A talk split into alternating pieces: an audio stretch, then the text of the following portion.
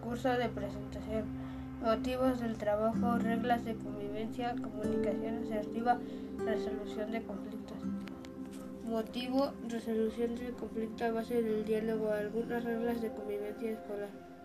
Ser amable con todos, no agredir verbal o físicamente a ningún compañero, ayudar a mantener la escuela limpia, cumplir con los materiales necesarios, algunas reglas de convivencia familiar. Solicitar y permitir la opinión de todos los miembros de la familia.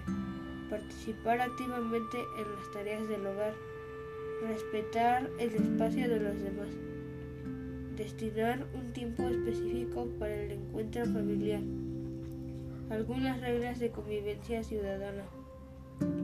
Hacerse responsables de los daños ocasionados a terceros. Cuidar los espacios comunes. Poner la basura en su lugar. Y respetar las leyes. Comunicación asertiva.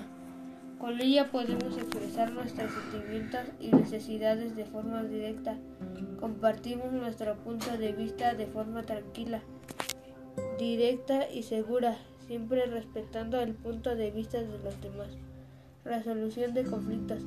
Para poder solucionar un conflicto es necesario escuchar los puntos de vista de las personas involucradas en él, tratar de entender a ambas partes para después dar una opinión sobre, sobre lo sucedido.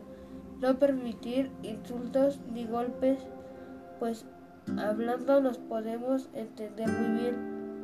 Para solucionarlo, la mejor manera es hablando y ponernos de acuerdo para llegar a una buena solución. Yo elegí como trabajo hacer un collage y puse imágenes de personas hablando, pues por medio del diálogo y de una sana convivencia se pueden solucionar los conflictos sin llegar a las agresiones físicas ni verbales.